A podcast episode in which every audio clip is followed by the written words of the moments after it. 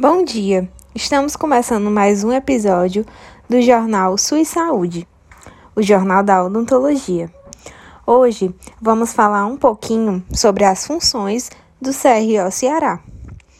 Uma das funções é garantir que os profissionais inscritos legalmente no conselho exerçam a profissão de forma ética, cumprindo o papel da odontologia, que é prover, promover saúde bucal para a população.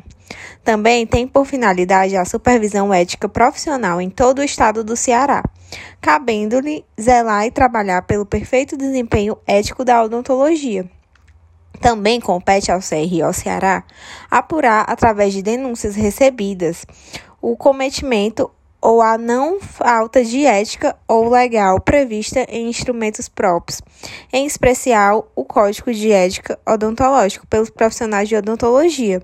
As denúncias relativas à propaganda, publicidade, biossegurança e o exercício ilegal da profissão e outras infrações que não sejam decorrentes da relação paciente e profissional clínico poderão ser apresentadas anon anonimamente ao CRO Ceará.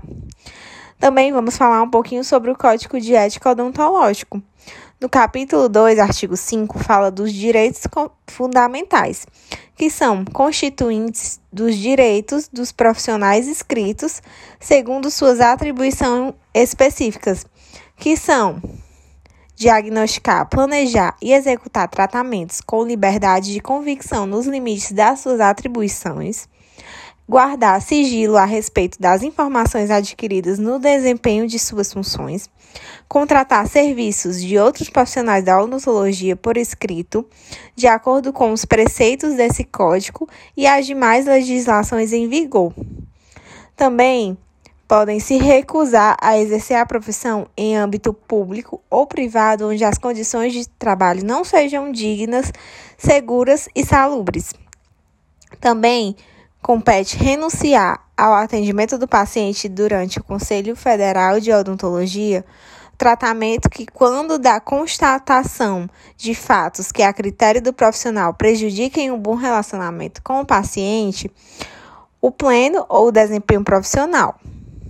Nestes casos, é, o profissional tem o dever de comunicar previamente por escrito ao paciente ou ao seu responsável legal fornecendo ao cirurgião dentista que lhe, que lhe suceda todas as informações necessárias para a continuidade do tratamento.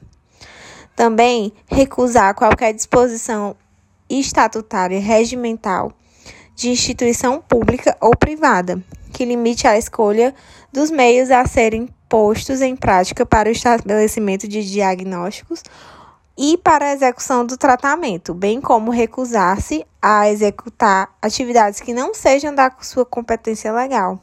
E por último, decidir, em qualquer circunstância, levando em consideração sua experiência e capacidade profissional, o tempo a ser dedicado ao paciente ou periciado, evitando que o acúmulo de encargos, consultas, perícias e outras avaliações venham a prejudicar o exercício pleno da odontologia.